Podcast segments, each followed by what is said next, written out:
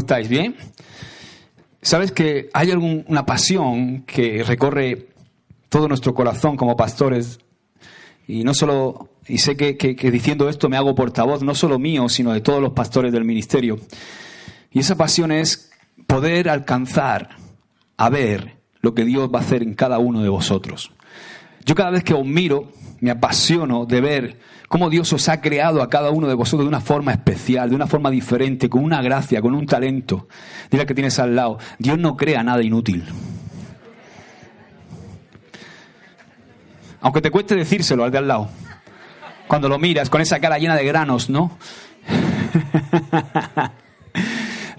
Yo me apasiono cuando veo a los jóvenes, hermano. No sé por qué, me, me, encanta. Ahora estaba con ellos, con, un grupito pequeño de adolescentes que estamos ahí eh, en unas charlas y, me apasiona porque intento ver, descubrir. Mi pasión es descubrir cuál es el propósito que tiene con Dios con tu vida. Sea lo que sea. Quizá no sea ser pastor ni ser un ministro de adoración o tocar el teclado, la guitarra, que está bien, es bueno que aprendas todas esas cosas, ¿por qué no? Quizás sea ser un empresario, no sé, Dios te quiere usar eh, llevándote a trabajar en un hospital como médico. Dios quiere hacer algo maravilloso con tu vida, joven. Y tienes que comenzar a creer eso.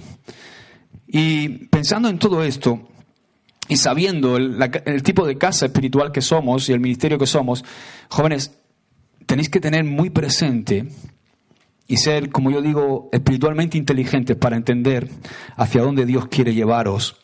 Porque estamos en una casa, por así decirlo, apostólica. Nuestro sueño, ¿verdad, Israel? O nuestra meta es salvar, es restaurar, es discipular y es enviar. Así que, joven, esa, es nuestra meta. Yo, yo, cuando yo te veo a ti, José, estoy, estoy pensando hacia dónde Dios te quiere llevar sea cual sea tu propósito. Y esa es mi pasión, ver cumplido el propósito de Dios en tu vida.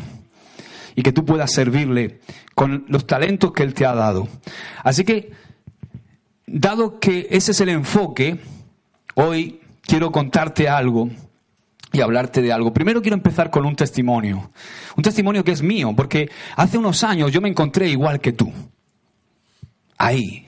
Estuve muchos años entre comillas, en la religión evangélica, muy perdido, sin saber bien hacia dónde tenía que ir, cuál era el propósito y el sentido de mi vida.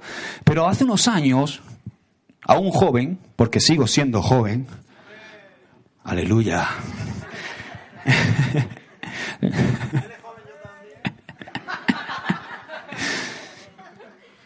Descubrí Descubrí el reino de Dios, me apasioné por él y descubrí que Dios tenía un propósito con mi vida. Por fin pude descubrir hacia dónde Dios me quería llevar. Tenía 33 años, buena edad, ¿verdad? sí, la edad de morir, exactamente. Y descubrí y comencé a servir al Señor ya con una meta. Comencé a, a caminar cerca de mis pastores, pero yo ya tenía el sueño de Dios, el sueño que Dios tenía para mi vida plantado en mi corazón. Y entonces estaba ya en aquella época, el testimonio que te quiero dar está aproximadamente fue hace ocho o nueve años, y yo ya tenía claro hacia dónde iba y estaba ya sirviendo con el pastor Benjamín, con el pastor Juan Carlos, por supuesto. Y recuerdo un sábado en la mañana que viajamos a una convención de jóvenes Movimiento 180 grados, a Lorca. Recuerdo esa mañana perfectamente, recuerdo el mensaje que el pastor Juan Carlos predicó. ¿Cuántos se acuerdan de Utico? y ahí pasó algo esa mañana que me hizo entender muchas cosas. Por supuesto, yo ya estaba apasionado, muchos de vosotros me conocíais ya en ese momento, y, y ya tenía claro hacia dónde iba. Dios me había hablado, y me había dicho que yo iba a ser un ministro, iba a ser pastor. Cosa que solo sabía yo en ese momento y mis pastores y por supuesto mi esposa, que todo lo sabe. Y cuando llegué esa mañana de sábado, cuando eh, fue una reunión preciosa de adoración, todas las iglesias de la región de Murcia, todos los jóvenes allí reunidos en la primera fila, todos los líderes y todo muy bonito y mucho frío también. Y Y cuando terminó la reunión, después del mensaje, pasó algo interesante y es que conforme yo empecé a hablar con la gente que venía a saludarme, eh, empecé a hablar con ellos y, oye, tal, tú que, no, yo, yo soy Josué Perona, el mejor de la zona. No, no fue así exactamente, pero yo empecé a decir, yo soy Josué Perona, yo no, no, yo estoy sirviendo en Radio Vida, en la iglesia de Radio Vida, en ministerio a los pies del rey, sí, de la llamita. Sí, sí, sí, sí. Y sabes qué, ah, bueno, y tú, no, yo estoy siendo discipulado porque voy a ser pastor. Le dije a uno, a dos, a tres, a cuatro. baja, baja que te bajo. Y eso hizo el Señor, no bajarme, pero bueno. Eh, claro, yo no me di cuenta de algo, y es que mi pastor estaba por allí cerca y se percató de mi actitud se percató de mi forma de decir las cosas, lo vio y lo oyó. Cuando volvíamos de Lorca, camino de Murcia, mi pastor Juan Carlos, siempre con tanta amabilidad, me dice, siervo, ¿te puedo decir algo? Claro que sí, pastor, tú me puedes decir lo que tú quieras. Dime. Yo pensando que me iba a decir. y me dice, sabes que te amo mucho y, y y veo lo que Dios quiere hacer con tu vida. Hay un llamado precioso y Dios te va a levantar dentro de la congregación. Pero quiero preguntarte algo. Sí, sí, dime, pastor, ¿por qué le dijiste a todo el mundo que eras eh, un líder de, de Ministerio a los Pies del Rey, de Radio Televisión Vida, que estabas siendo discipulado para ser pastor?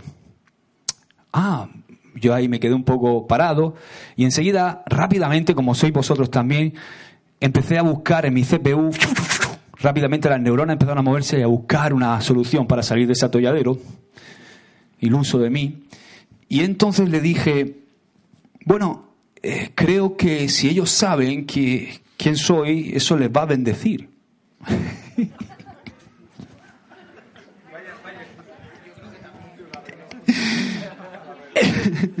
Estoy desnudándome, chicos, ¿eh? Tened un poco de paciencia, por favor. O me pongo el abrigo otra vez, ¿eh? Y entonces hay el pastor Juan Carlos, con su sabiduría y su bote de vaselina, para darlo todo más suavecito, para no sea muy rasca, ¿no? Dice, ¿crees que saber eso les puede bendecir?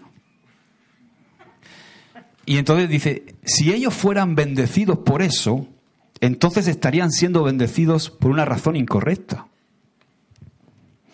¡Wow!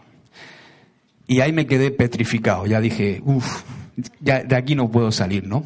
Y entonces él me dijo algo muy importante, Josué, te amo mucho. Y vuelvo a repetirte, sé que Dios tiene un ministerio poderoso contigo y que Dios te va a levantar.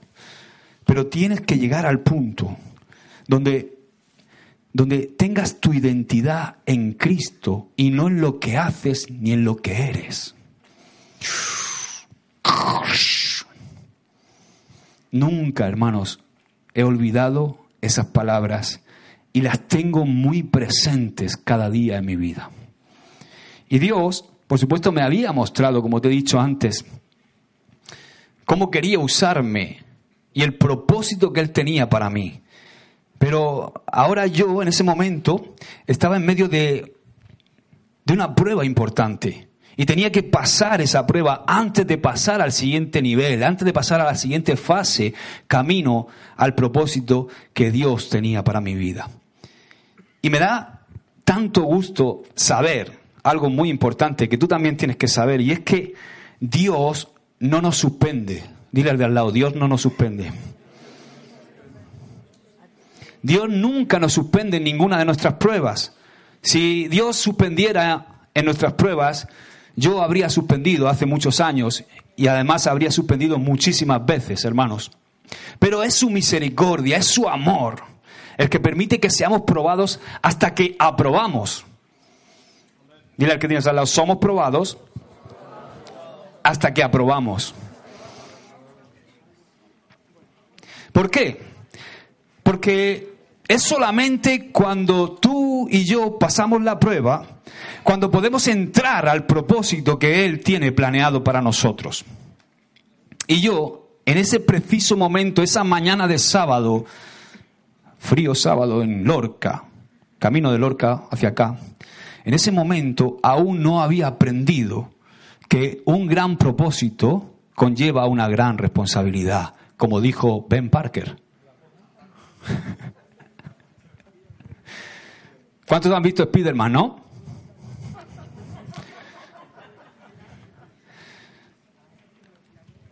Un gran propósito conlleva una gran responsabilidad. Y no sé dónde están las diapositivas, pero yo tenía aquí una diapositiva.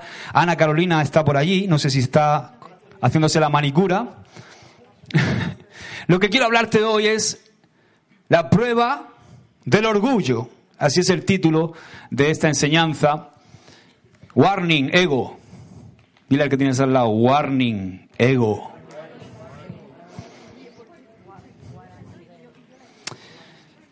La prueba del orgullo. Como he dicho antes, un gran propósito conlleva una gran responsabilidad. Responsabilidad que requiere, hermanos, un carácter fuerte. No un carácter de estos de mimosín, que se ofenden con todo. Esos que van, como digo muchas veces, con piel de melocotón. Que se, ay, el pastor me ha dicho esto. No, un carácter fuerte, piel de elefante.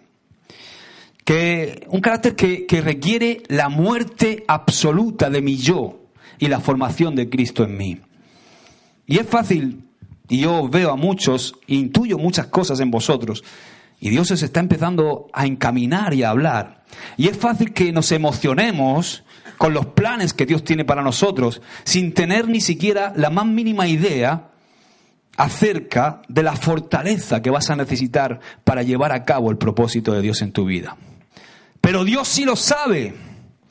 Él sabe todo acerca de cada uno de nosotros. Él conoce los sueños que tiene para cada uno de nosotros y también conoce lo que es necesario para hacer la obra en nosotros, para que podamos llevar a cabo esos sueños, para que podamos cumplir el propósito. Y Él quiere equiparnos y hacer morir nuestro ego. Dile al lado, Él quiere hacer morir nuestro ego. Cuando pienso en David, por ejemplo, cuando pienso en David, veo que a David, el rey David, todos conocéis al rey David, ¿no? El que mató a Goliat y se merendó a los osos y a los leones. David fue llevado a palacio por su don. Pero lo que le hizo permanecer a David en palacio y ser coronado rey fue su carácter. Y esto es muy importante que lo entiendas, joven. Quizá el don y el talento que Dios ha puesto en ti te va a llevar a, dar, a darte la oportunidad de ministrar a Dios, sea la, cual sea la faceta o el ámbito donde Dios quiera que le ministres. Pero solamente el carácter te va a hacer permanecer en ese lugar. Puede ser que amemos a Dios con pasión, como lo, manifestáis muchos de vosotros. Y hasta puede ser que tengamos grandes sueños en nuestros corazones, pero no sueños nuestros, sino sueños de Dios, no nuestros. Que Dios mismo nos ha puesto en, en nuestro corazón. Y todo eso, hermano, hermana, es maravilloso, pero sin carácter, sin el carácter de Dios en nosotros no vamos a llegar muy lejos. Y continuamente, continuamente, digo conmigo, continuamente somos tentados y probados en esta área del carácter. Fíjate lo que dice Primera de Corintios 10:13. Ustedes no han sufrido ninguna tentación. La palabra tentación en el original griego es peirasmos, que quiere decir en una, de sus connotaciones quiere decir prueba del carácter. O sea, es como que Pablo le está diciendo aquí a los corintios, ustedes no han sufrido ninguna prueba del carácter que no sea común al género humano, pero Dios es fiel y no permitirá que ustedes sean probados en el carácter más allá de lo que puedan aguantar. Más bien, cuando llegue la prueba de su carácter, Él les dará también una salida a fin de que puedan resistir. En otras palabras, Dios no va a permitir que nosotros nos metamos en una situación que no tengamos la capacidad y la fuerza para manejarla. Él te ha dado el poder. Por eso tú tienes que matar a la carne, porque el poder está en el espíritu. Y Él te ha dado ese poder para que tú puedas manejar cada situación de tu vida con el carácter de Cristo, con la madurez de Cristo. Él te ha dado la madurez para que manejes. Y Él no te va a probar más allá de lo que tú puedas aguantar. Él no te va a tentar en tu carácter, porque Él sabe en la edad espiritual que estás. Yo no le exijo lo mismo a mi hijo de 10 años que a mi hijo de 18. Él, es justo, Él sabe en la edad espiritual que estamos. Y por eso me gusta mucho este versículo. Por eso Dios, después de darnos un sueño, después de darnos el sueño, de embarazarnos con su sueño, permite que atravesemos peirasmos, que atravesemos pruebas en el camino del sueño al propósito. Él prueba nuestro carácter en el camino del sueño al propósito. Hay un trecho, hay un camino desde que Dios te embaraza de su propósito hasta que tú empiezas a cumplir el propósito. Y en ese trecho, en ese camino, Él va a probar tu carácter. Y también después, aún dentro del propósito, va a estar continuamente probando el carácter, ¿verdad, Israel? ¿O no, Patri? Así es. Pruebas que nos preparan para poder llevar a cabo el propósito con éxito. Yo, yo no, no era el primer joven que se encontraba desviado en este momento, cuando te he contado esto, no, no, era el primer joven que se encontraba un, un, pelín desviado de su sueño o del sueño dado por Dios. Tampoco creo que sea el último. Pero cuando yo meditaba todo esto en mi casa, enseguida, pensando en todo esto, Dios me llevó a recordar a un joven de hace miles de años, un joven llamado José. Un joven que también recibió un sueño, mejor dicho, varios sueños, o dos sueños, que son los que nos narra Génesis 37, de parte de Dios. Dí conmigo, de parte de Dios. ¿De dónde eran los sueños? ¿De quién venían? De Dios. Y resulta que José, este joven, de apenas 17 años, no pasó mucho tiempo antes de que él también se encontrara en una prueba inesperada. Una prueba que no tenía mucho sentido aparentemente después de los sueños, que no pareciera alinearse del todo con el sueño que Dios le había dado a José. Pero esta prueba era solamente el inicio de una larga temporada de pruebas. Cuando leemos la historia de José vemos que no solamente fue probado en esta prueba de la que vamos a hablar, en más pruebas. Pero después de pasar todas esas pruebas, José pudo llevar a cabo el propósito que Dios tenía para él y cumplir el propósito. Cuando, cuando José cumplió el propósito, no solo fue una gran bendición para sí mismo, sino que fue también una bendición para miles de personas contemporáneas a él y muchas personas como nosotros que hoy no somos bendecidos por su testimonio y por su vida. Y cada uno de nosotros debemos encontrarnos exactamente o muy parecido con las mismas pruebas que se encontró José en el camino a nuestro propósito. Dentro de esas pruebas, hoy quiero destacar y centrarme en la primera prueba. Lo que he llamado, y es el título, como he dicho antes de esta enseñanza, la prueba del orgullo. ¿Qué pretende la prueba del orgullo? ¿O qué pretende Dios cuando nos prueba en el orgullo? Él pretende revelar el orgullo interior de cada uno de nosotros y exponer el corazón. De manera muy interesante, la primera prueba de José fue la misma que yo estaba enfrentando en el testimonio que te he contado esa mañana de sábado en Lorca. Es la misma prueba que yo en ese momento estaba enfrentando. Yo la llamo la prueba del orgullo y es muy importante. José la experimentó, yo la he experimentado, tú la vas a experimentar si no la has experimentado ya. Dile al que tienes al lado de esto, nadie se libra.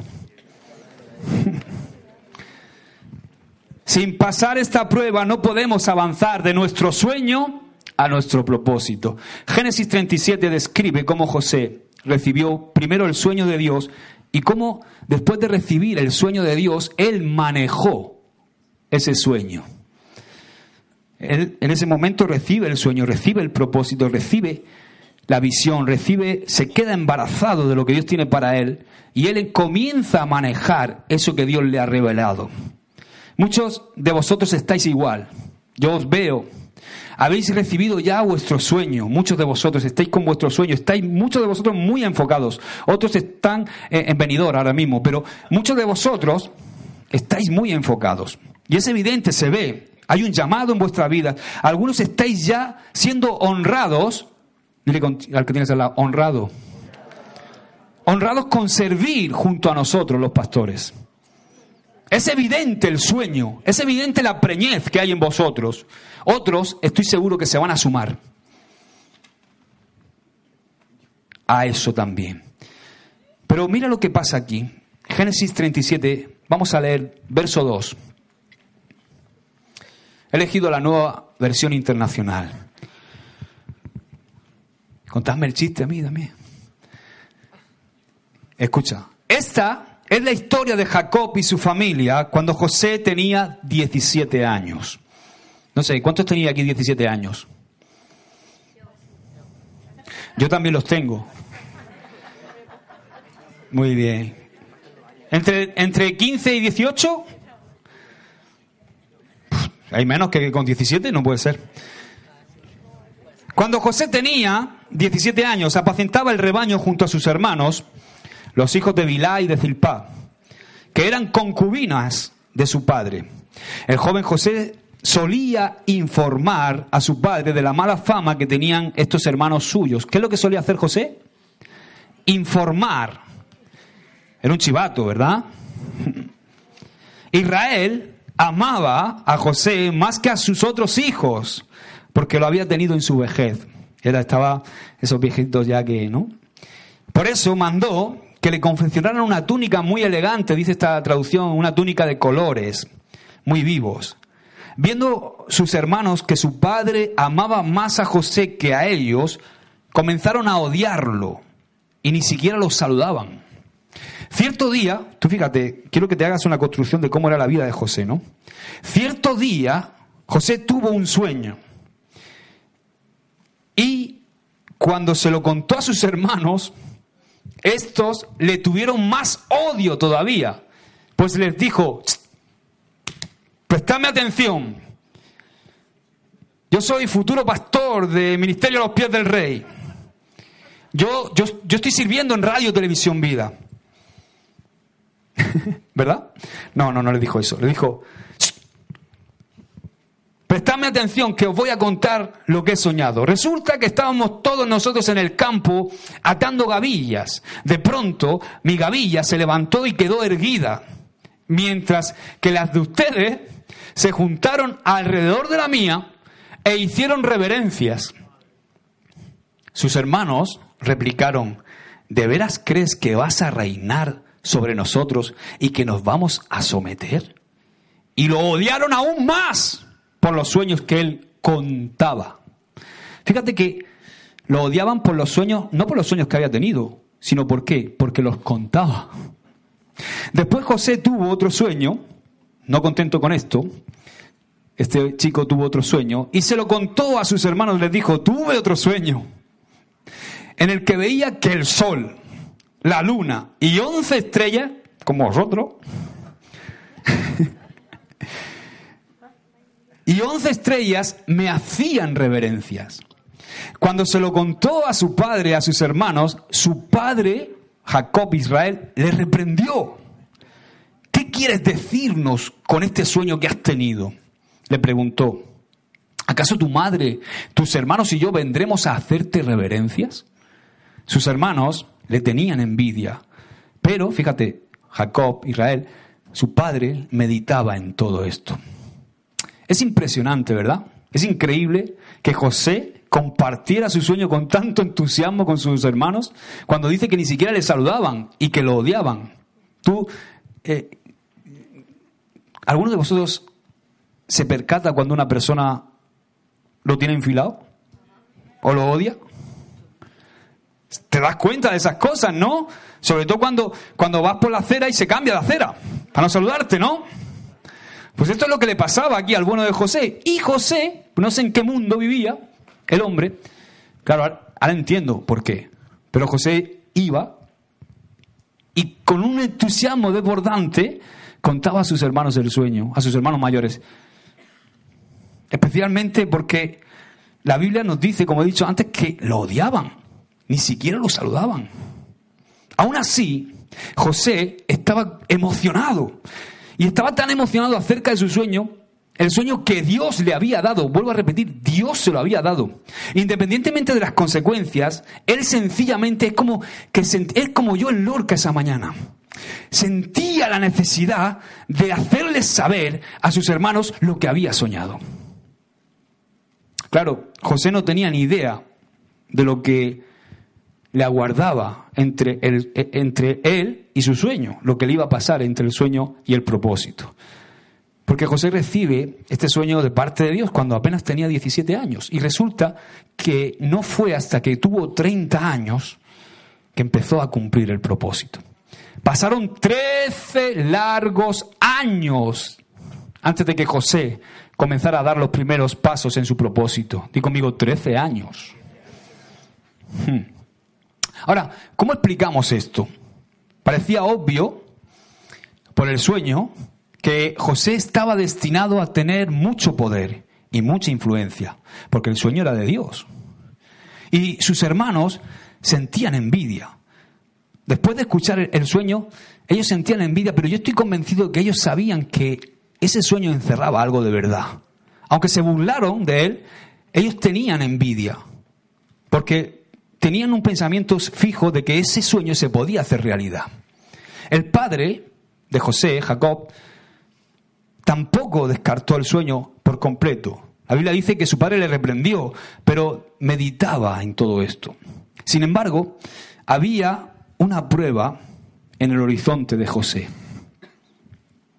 Algo estaba obstaculizando el avance de José hacia el propósito que Dios le había mostrado. Y José estaba a punto de tener una oportunidad de enfrentar ese obstáculo y de poder tratar con él. El motivo para dicha prueba era una realidad muy simple, hermanos. José tenía orgullo en su corazón. ¿Qué es lo que tenía José? José tenía orgullo en su corazón y José tenía orgullo en su corazón antes de recibir el sueño de parte de Dios. ¿Sabe por qué lo sé? Porque la Biblia nos enseña que José apacentaba, dice que hemos leído un poquito más arriba, que apacentaba el rebaño con sus hermanos y que él trajo a su padre un mal reporte de ellos. Y no importa, hermanos, de qué se trata el mal reporte. Seguramente los hermanos de José eh, no eran perfectos y eran unos bandidos y seguro que merecían la corrección de su padre. Pero este versículo revela que José pensó en sí mismo como alguien calificado para hacer este tipo de juicio acerca de sus hermanos mayores. ¿Por qué? Porque era un orgulloso, era el mimado de papá, el que vestía la túnica de colores y se sentía en una posición de poder desnudar de alguna manera a sus hermanos a ojos de su padre. Mira, a estos. ¿Te suena esto? Mira a estos, pastor. Mira este. Mira aquel. Mira no sé qué. Porque yo lo hago todo bien. Yo soy el preferido. ¿Verdad?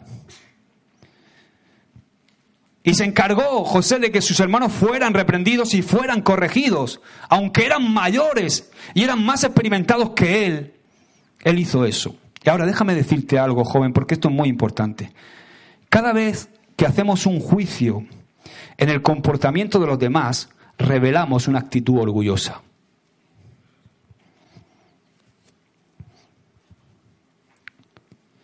¿Has visto ese que más lo hace? No tiene ni idea. Pastor, fulano de tal no ha hecho esto, no ha hecho lo otro. Orgullo. Cada vez que justificas tu falta argumentando la falta de otro, estás revelando orgullo. ¿Yo? ¿Has visto al otro? Mm. Es que el otro no ha hecho nada. ¿Y yo? mm, orgullo. Porque el amor cubre multitud de defectos. Porque el amor es el carácter de Jesús. Esa es la diferencia. Y parece que José tenía una actitud orgullosa en este acontecimiento que estamos relatando hoy. Ahora, Dios sabía que José era orgulloso. ¿O creéis que, que Dios no lo sabía? Sí lo sabía. Y aún así Él le dio un sueño. Sin duda, el propósito de José evidencia el principio bíblico que asegura que los dones y el llamado de Dios son irrevocables. Y Dios tenía en mente un gran propósito para José, como tiene un gran propósito para cada uno de vosotros. Amén. Gracias por vuestro entusiasmo. ¿Empiezo a tirar agua? Dios tenía un gran propósito para José. Y también Dios sabía el orgullo que tenía que salir de José para que él pudiera tener éxito en el cumplimiento de dicho propósito. Y muchas veces yo me he preguntado, Señor, ¿por qué Dios o por qué tú, Señor, le diste un sueño tan grande a un hombre tan joven? Especialmente sabiendo, como tú sabías, que José, con su juventud, tenía orgullo en su corazón. ¿Por qué no esperar a que José fuera un poco mayor, o un poco más sabio, o un poco más humilde quizás? La respuesta es verdaderamente muy sencilla. Dios había planeado que José entrara en el propósito a la edad de 30 años. Y Dios sabía que eso nunca sucedería hasta que José fuera tratado en su orgullo. Por eso Dios permite que José vea su sueño con 17 años. ¿Para qué? Para que cuando entrara con 30 ya estuviera curado de este orgullo, para que el orgullo fuera estripado, para que el orgullo fuera expuesto y sacado, quitado de su vida. Y el orgullo se expone, vaya que si se expone. Dile que tiene el orgullo se expone. ¿Sabes cuándo se expone? En cuanto le das un poco de responsabilidad a alguien que tiene este problema, tarde o temprano se expone. Sobre todo en dos áreas dentro del ministerio, dentro, dentro de la iglesia. Se expone en muchas áreas, pero en la iglesia se expone en dos áreas. ¿Sabes cuáles? Se expone en el servicio y se expone en la autoridad. Se expone en el servicio. Mientras estoy sirviendo en lo que me gusta, no problem. Be happy. Oh, aleluya. Pastor, estoy tocando. Yo creo que era el ala de un ángel aquí. Sí, sí, en el área del servicio se pone el orgullo.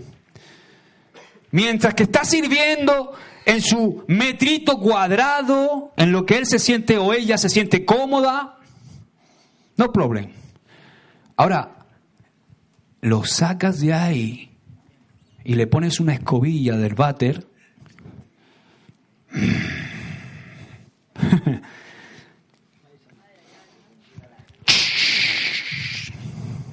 Dios bendiga la escobilla del bate. Amén. El área de la, de la autoridad. Qué sencillo es someterse a una autoridad a la que consideramos alguien superior a nosotros. A, a que consideramos alguien que tiene un estatus, quizá somos todos iguales, pero tú en tu subconsciente es como que piensas que ese o esa... Pero qué difícil es hacerlo cuando yo mismo considero a esa autoridad menos que yo.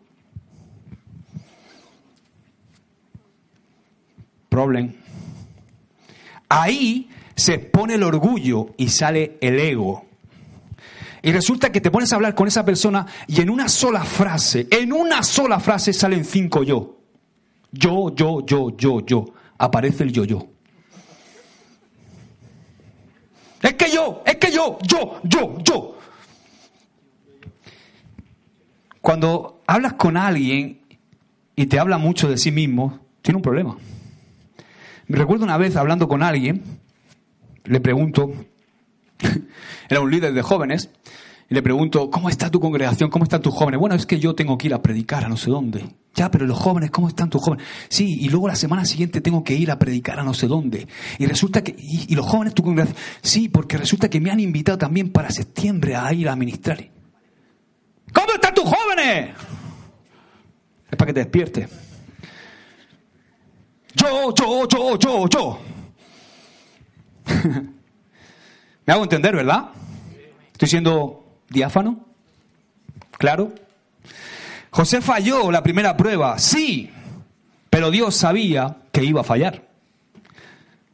Recuerda, aunque fallemos, en realidad nunca vamos a suspender con Dios.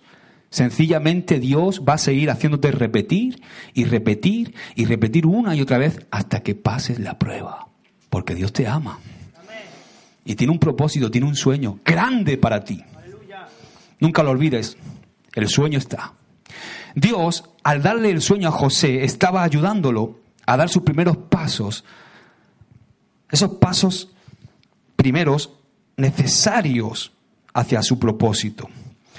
¿Y cómo lo estaba ayudando? Revelando el orgullo que había en su corazón y permitiendo que José comenzara a trabajar para pasar esa prueba. Dios tiene grandes sueños para todos nosotros y Él va y no va a parar. Él, va a perseverar y a perseverar en la búsqueda de deshacerse de cualquier cosa que se interponga en el camino del propósito que tiene con tu vida. Y todos tratamos con el orgullo. Todos. Y cada uno de nosotros tiene que pasar la prueba del orgullo algún día. Todos. A mí me pasó también, no solamente con este caso que te he puesto. Pero cuántas veces quizá he tenido que decir, y este, me viene a mí a decir este, que no sabe ni leer. No, pero es una autoridad tuya. Mm, y Dios tiene que trabajar.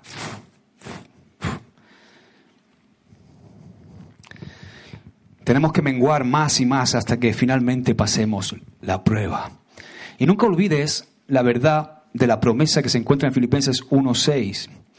Dice Pablo a los filipenses, estoy convencido de esto, el que comenzó tan buena obra en ustedes, la irá perfeccionando hasta el día de Cristo Jesús. Es probable que Dios te haya dado un gran sueño y te haya revelado un gran propósito, grande, pero grande, que Él ha planeado para tu vida. Pero si te vuelves orgulloso, no vas a poder entrar al propósito. No puedes entrar al propósito con orgullo. ¿Por qué? Porque el orgullo refleja que tu yo está vivo y al propósito de Dios se entra muerto. Gálatas 2.20. Con Cristo estoy juntamente crucificado. Ya no vivo yo, ya no vivo yo. Cristo vive en mí. Dile al que tienes al lado, coge tu cruz. Dios te, va, te ha dado el sueño que te va a llevar al propósito, pero si no puedes manejar el sueño, jamás serás capaz de manejar el propósito. Así que si te sientes atorado en este, en este ámbito del orgullo, si te sientes atascado entre tu sueño y tu propósito, permite que Dios trabaje en tu corazón. Y no debería sorprendernos que el orgullo sea a menudo la primera y más frecuente prueba con la que nos enfrentamos. Después de todo, el orgullo es el pecado original principal. El pecado que hizo caer a Lucifer del cielo. El orgullo y la caída están ligados estrechamente. Dice Proverbios 16, 18, al orgullo le sigue la destrucción, a la altanería, ser altanero, el fracaso. Y si somos honestos, y yo el primero, todos vamos a admitir haber tenido que tratar con el orgullo en una u otra ocasión en nuestra vida. Aún, aunque hayamos pasado la prueba del orgullo varias veces, probablemente vas a continuar pasándola mientras vivas, solo que quizá en niveles diferentes. Esto es como la matemática. Tú vas aprendiendo matemáticas, pero siempre necesitas refrescar. ¿Verdad, Aarón? Siempre continuamente. Y la buena noticia es que cada vez que pasamos una prueba con Dios, recibimos un nuevo nivel de responsabilidad en su reino. Pero con cada nuevo nivel de responsabilidad enfrentamos un nuevo nivel de prueba en el área del orgullo. Totalmente. Hablo por experiencia, hermanos. Y me quedan muchos niveles que alcanzar. Y tengo que ir a cada nivel siendo probado en mi orgullo. Ahora he descubierto un problema. Sácale la lengua de al lado. ¿Eh? Puedes sacarle la lengua de al lado sin hacerle burla, ¿eh? El problema está en casi todas las ocasiones en nuestra lengua. La evidencia de una vida llena del Espíritu Santo no es hablar en lengua, sino controlar tu lengua.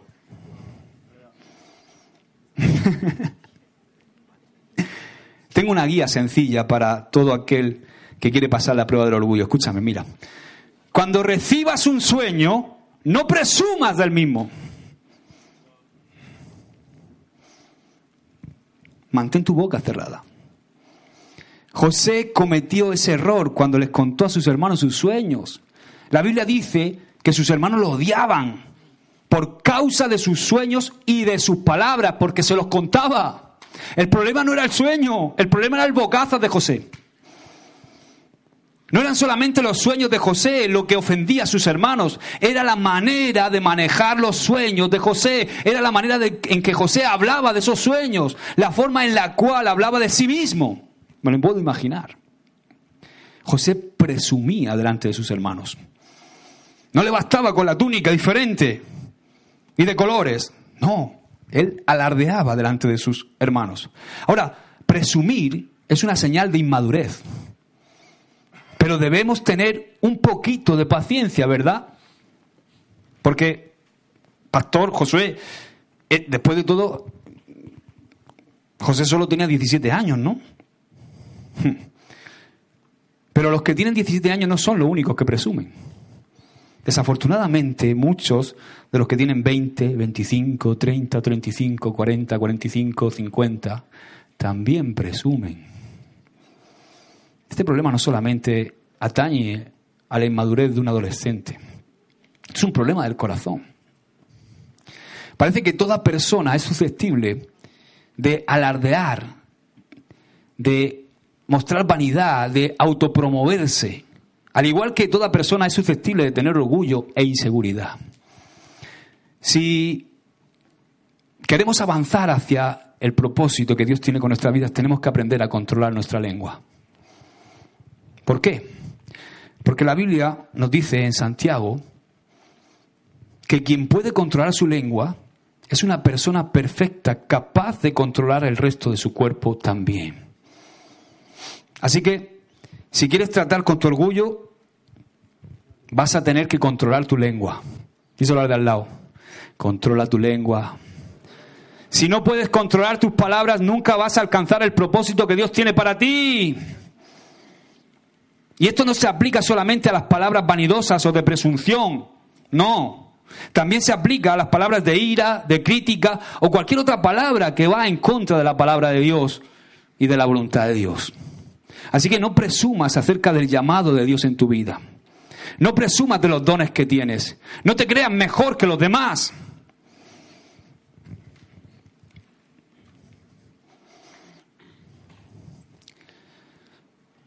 No, es que, mira, vas, a administrar tú porque, porque tú predicas muy parecido al otro.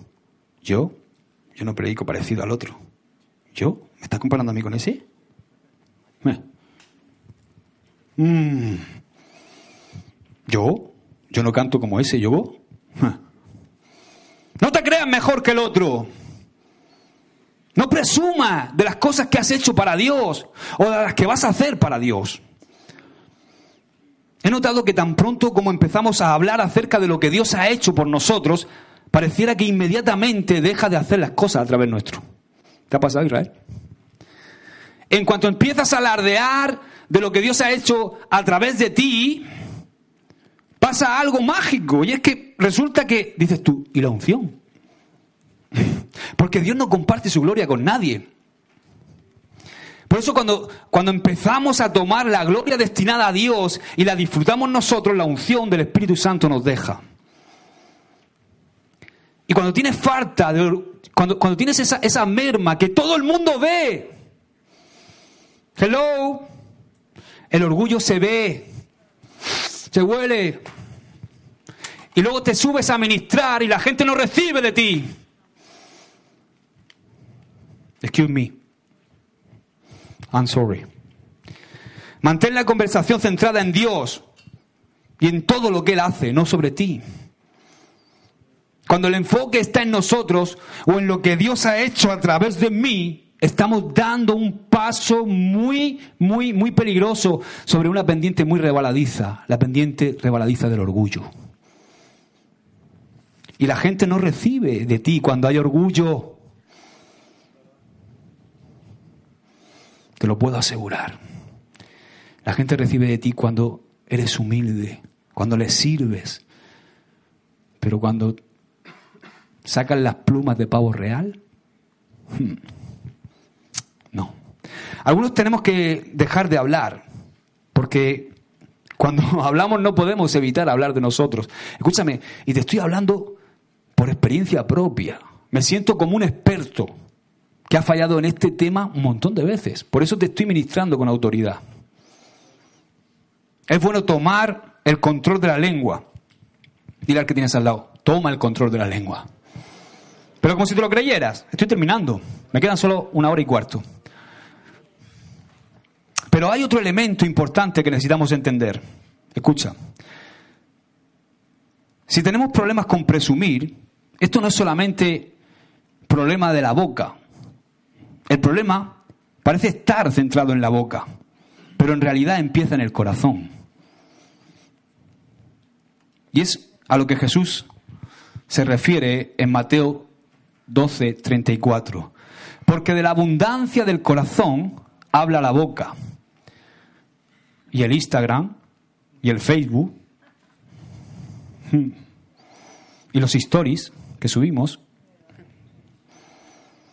de la abundancia del corazón habla la boca, y no solamente la boca, muchas veces también son los gestos.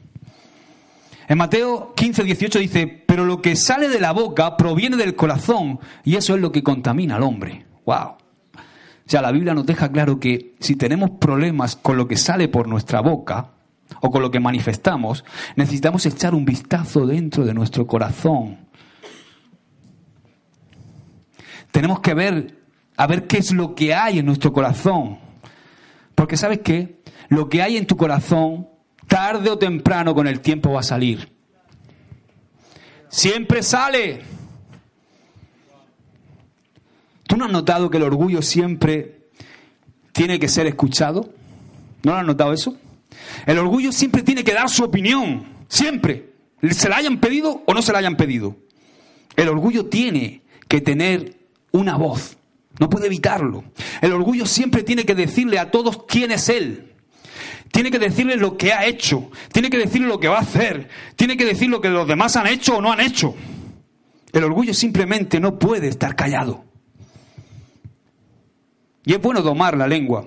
Y todos necesitamos disciplina con nuestra lengua. Pero si el orgullo está en tu corazón, con el tiempo encontrará la forma de salir por tu boca. Sin importar cuánta autodisciplina te apliques, al final sale, se expone. Y una forma que los pastores tenemos muchas veces de hacer que eso se exponga es poner a la gente en responsabilidad. La ponemos en responsabilidad. Y vamos a ver cómo se expone. Y es bueno que se exponga, porque hay un gran llamado para ti, hay un gran propósito de Dios para ti, y tienes que acceder a ese propósito sin orgullo en tu vida. Esto no es para hundir, esto es para restaurar, discipular y enviar. Amén. Lo que realmente debe suceder es que Dios haga una obra en tu corazón primero para que luego no salga por tu boca. Porque cuando Dios está dentro de tu corazón, Él puede empezar a tratar con las raíces de orgullo. Porque una razón por la cual el orgullo tiene tendencia a seguir apareciendo en nuestra vida es porque con frecuencia intentamos tratar con el fruto y cortar el fruto en lugar de ir a la raíz. Cuando vemos el fruto del orgullo en nuestra vida, nos gusta sacar las tijeras y, y podar. Y algunas veces no solamente cortamos el fruto, a veces cortamos alguna hojita, incluso llegamos a cortar alguna rama por aquí y por allá. Pero si no tratamos con la raíz del orgullo, este, el orgullo, sencillamente va a continuar apareciendo en nuestras vidas tarde o temprano. Y eso lo único que va a hacer es que va a prolongar nuestra prueba, retrasando nuestro propósito. Existe una raíz de orgullo que puede ser desarraigada y que además tiene que ser desarraigada esa raíz. Porque si no desarraigamos esa raíz, no podemos pasar la prueba. Y esa raíz, ¿sabes cuál es? La inseguridad.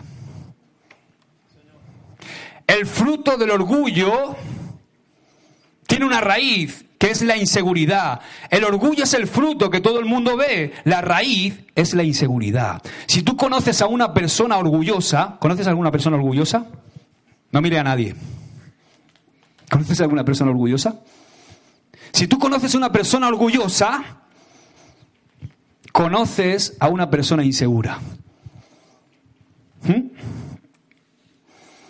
Y, esa persona puede estar tratando de enmascarar su inseguridad con sus palabras, con sus gestos, con sus hechos, con su altanería, con su orgullo, que son es lo que se ve, pero en realidad no es más que pura inseguridad.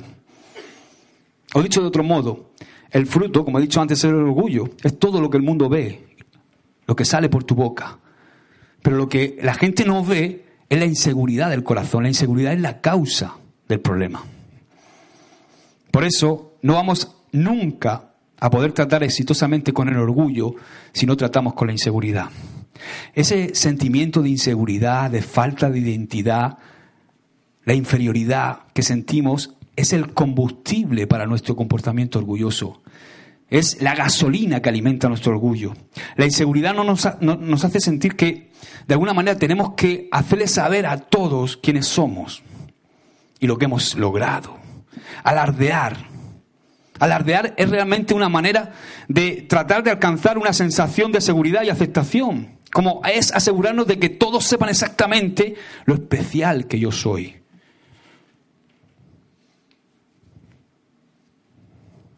Una vez hace, estábamos en Huerca Lovera y, me dice un, le, digo a, un, a un joven, le digo algo que no estaba haciendo bien, él me pide consejo y viene y entonces le digo, le digo, es que esto tal, lo estás haciendo así, no tienes que hacerlo así. Dice, es que tú solo te fijas en mí. digo, no eres tan especial. Tengo una noticia para ti. No. Quiero ayudarte. Si no, me voy a mi casa. ¿Qué hago aquí? Perdiendo el tiempo contigo. Alardear asegurarnos de que somos especiales. No, no eres tan especial para que el pastor esté pendiente de ti. Aunque está pendiente de ti, entiéndeme. No sé si me comprendéis lo que digo. Es que tú siempre me dices a mí, pastor, es que parece que la tienes que tomar conmigo. ¡No! Detrás de esa sensación de inseguridad está el temor. El temor a que la gente no nos acepte o no nos valore a menos que sepan lo grandes que somos o lo buenos que somos.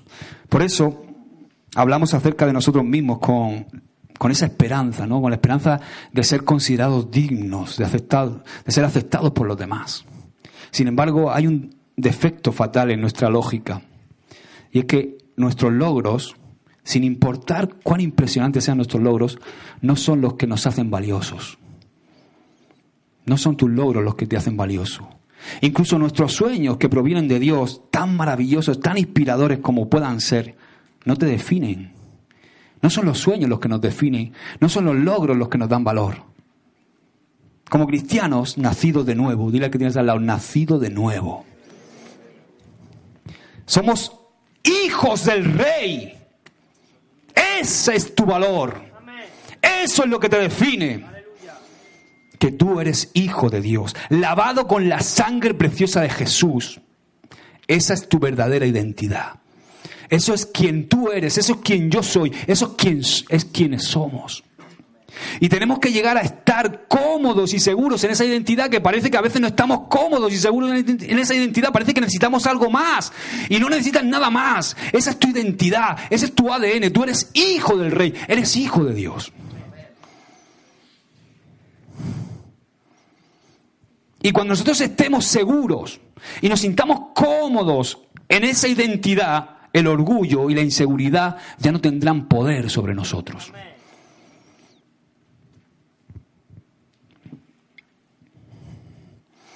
¿Tú has visto alguna vez al presidente de los Estados Unidos que sienta la necesidad de decirle a la gente quién es? Piénsalo un poco. Hola, soy Donald Trump. Oye, que soy el presidente de los Estados Unidos. Oye, ¿sabes que soy el presidente de los Estados Unidos? Oye, que yo soy el presidente de los Estados Unidos. No siente la necesidad de decirlo, ¿verdad? No, simplemente es el presidente de los Estados Unidos. No, no, no siente esa necesidad. Él sabe que es el presidente. Y no necesita decirle a nadie lo que es, ni quién es, ni siquiera el cargo que, representa. Ahora, ¿te has dado cuenta de que Jesús tampoco tuvo que decirle a nadie quién era? Jesús tampoco tuvo que decirle a nadie quién era Él. Todo el mundo decía quién era, pero Él no, no necesitaba la necesidad de decir quién era. Jesús sabía perfectamente quién era Él. Pero cuando Satanás le tentó, cuando Satanás vino a tentar a Jesús en el desierto, lo primero que hizo fue tratar de crear inseguridad acerca de su identidad. ¿Qué fue lo primero que le dijo? Si eres hijo de Dios. Y ahí, con esas palabras, trató de tentar a Jesús para que, de alguna manera, él tratara de demostrar que realmente era hijo de Dios. Pero Jesús ni siquiera honró ese desafío con una respuesta directa. No, Jesús sencillamente respondió por tres veces, escrito está escrito está, escrito está. Y escúchame, y Jesús podía haberle dicho a, Satanás en ese momento, espera, espera un momento, Satanás, yo soy el Hijo de Dios. ¿Has visto lo que ha pasado en el Jordán hace nada? Se ha abierto el cielo, ha bajado una paloma. Y ha dicho, este es mi Hijo amado, en quien tengo complacencia. Permíteme decirte dos cosas, Satanás. Tú no sabes la que voy a liar yo en tres años.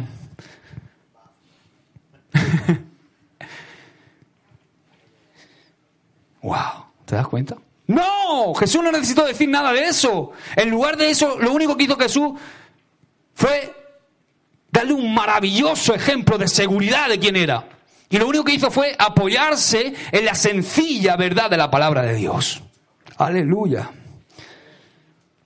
Y todo lo que Dios espera de ti y lo que espera de mí cuando somos tentados, peirasmos, probados para probar con la inseguridad, es que tú y yo volvamos a Dios, nuestro Padre, y digamos lo que Él ha dicho acerca de nosotros y nos apoyemos en esa verdad.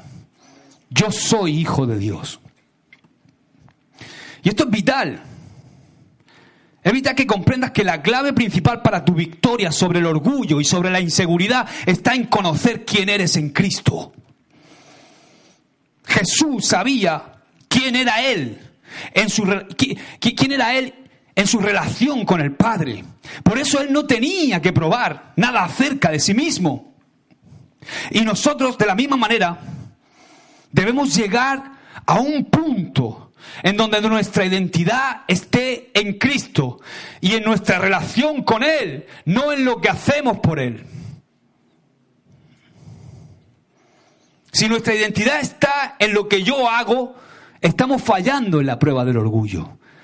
Mi identidad, hermano, no está en ser pastor. Esto es importante que lo agarre. Te, te voy a abrir el corazón, me da igual. Es mi llamado, soy pastor y voy a seguir siéndolo mientras Dios quiera, pero si Dios me quiere limpiando el aseo, me da igual porque mi identidad está en que soy hijo de Dios. Quiero que lo entienda. Da igual, me da exactamente igual donde Dios me quiera. Si me quiere, yo, mira, si me quiere delante de un estadio con cinco mil personas y al día siguiente me quiere limpiando las letrinas, amén, porque soy hijo de Dios. Entiendes que lo importante no somos nosotros, lo importante es Él, su reino, lo importante es lo que nosotros tenemos que transmitir, lo que Él ha puesto en nosotros, no somos nosotros, nosotros somos simple instrumento, vaso sin honra. Tienes que comprender esto, joven, si quieres alcanzar el propósito que Dios tiene para tu vida. No podemos ir con altanería y con orgullo. Tienes que morir. Ya no vivo yo. Cristo vive en mí. El carácter de Cristo, el amor de Cristo. Ese es el carácter que tiene que fluir por ti y por mí. Si nuestra identidad está en lo que hacemos, estamos fallando. ¿Cómo podemos quitar la raíz de la inseguridad y evitar el orgullo y que el orgullo se vaya desarrollando en nuestras vidas? Bueno, yo tengo dos armas poderosas para vencer. ¿Me dejas que te la cuente? La primera arma es sabiendo quién somos, como hemos dicho. La segunda arma, la segunda arma, arma, hija, mi arma. La segunda arma es recordarnos quiénes éramos. Primera arma, saber quién somos.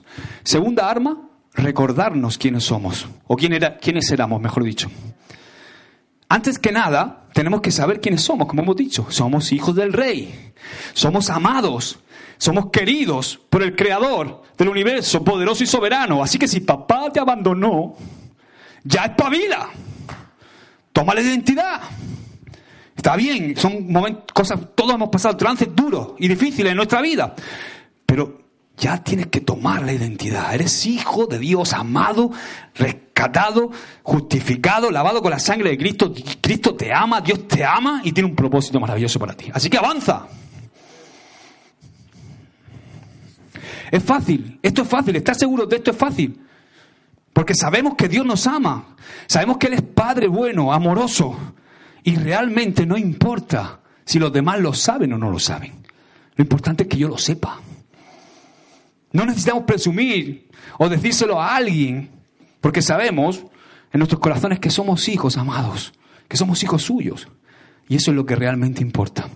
Saber esto, verdaderamente saberlo, es la muerte de la inseguridad.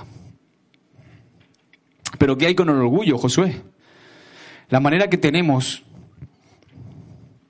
o la manera con la que tenemos que tratar el orgullo, es recordándonos a nosotros mismos quién solíamos ser. Recordar, tú tienes que recordar que tú has sido adoptado. Aunque somos hijos del rey, tú y yo tenemos que ser conscientes de que no nacimos en palacio. Dile que tienes al lado, yo no nací en palacio. No. De alguna manera, si me dejas que te lo escenifique rápido, Tú y yo nacimos como mendigos, como plebeyos. ¿Has visto alguna vez la Edad Media? El castillo y los plebeyos en el campo. Tú y yo éramos esos mendigos, esos plebeyos. Y resulta que el rey un día, mirando por la ventana, se enamoró de ti, se enamoró de mí.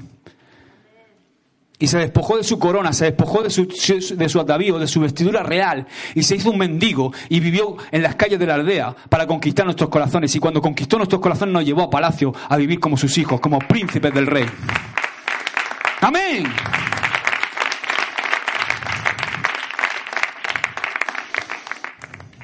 Sí, estamos seguros en Él.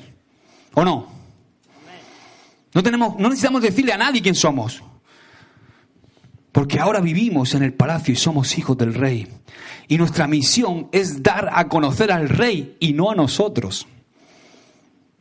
Esa es tu misión. Tu misión es dar a conocer al rey, no darte a conocer a ti mismo. Sabemos que somos sus hijos amados, pero también podemos tener victoria sobre el orgullo porque sabemos lo que éramos, de dónde Dios nos sacó. Porque sin Él no éramos nada. Dice eh, Juan 15:15, 15, separados de mí, nada podéis hacer. Hay una maravillosa sensación de seguridad en saber estas dos verdades. Es liberador no tener que estar continuamente marcando quién soy.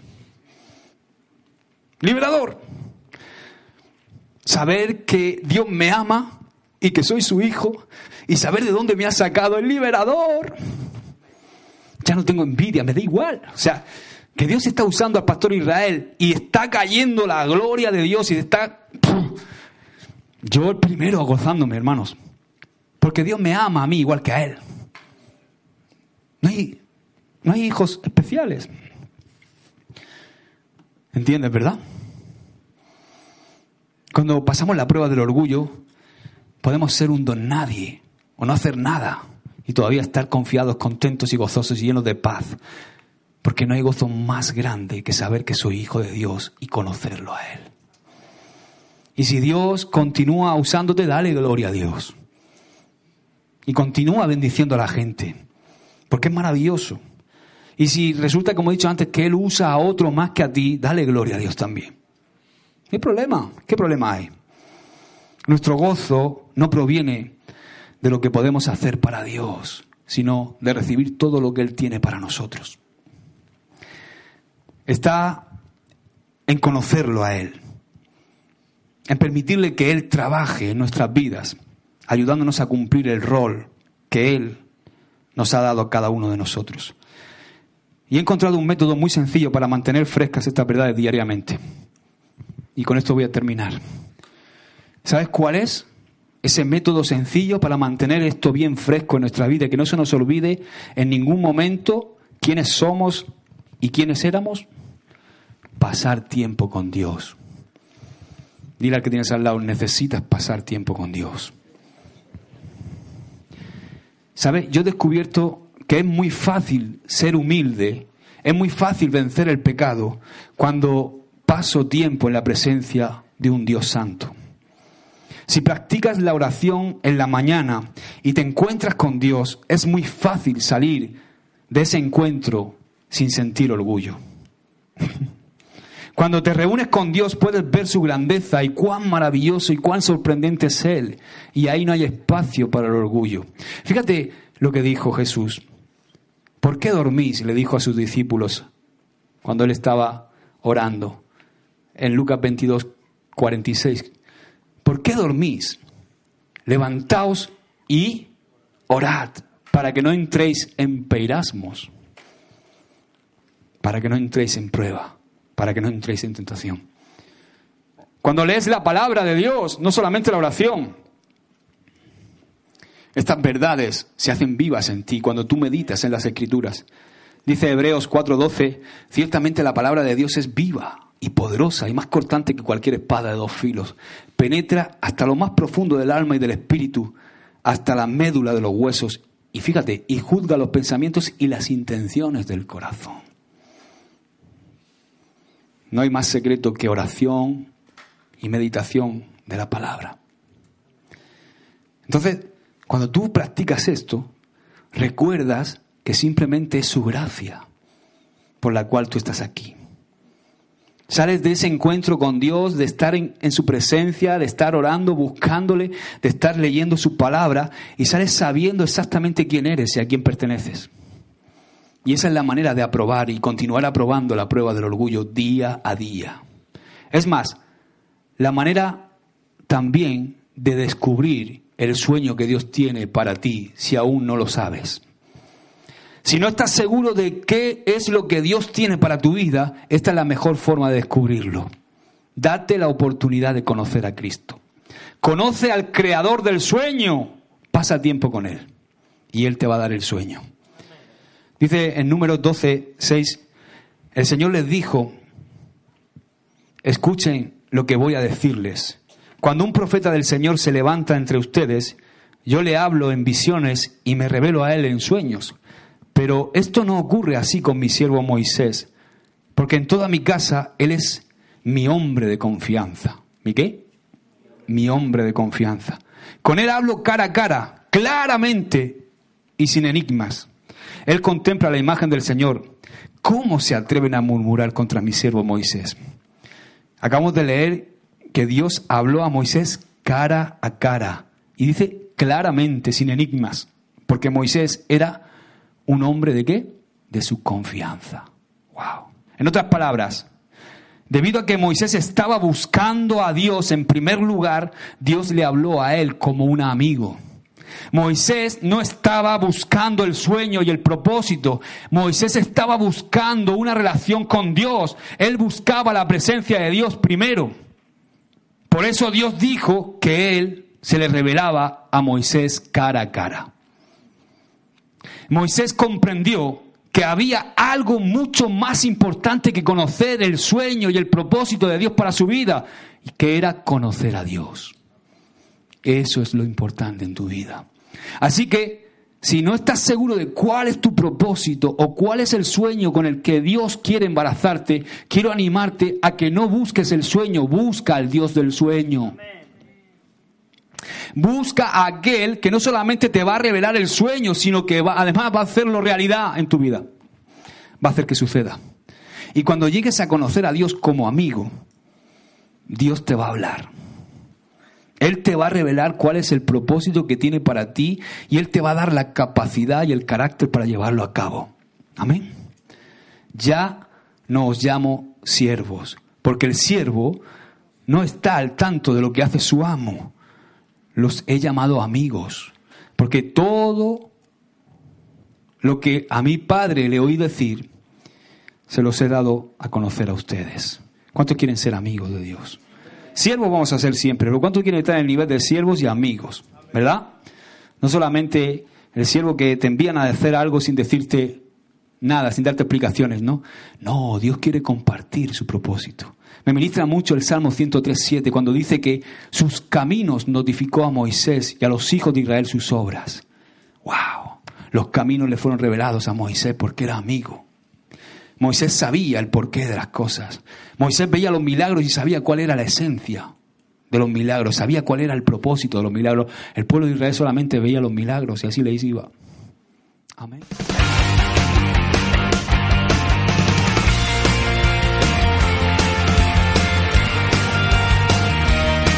tus pies el Dios de amor para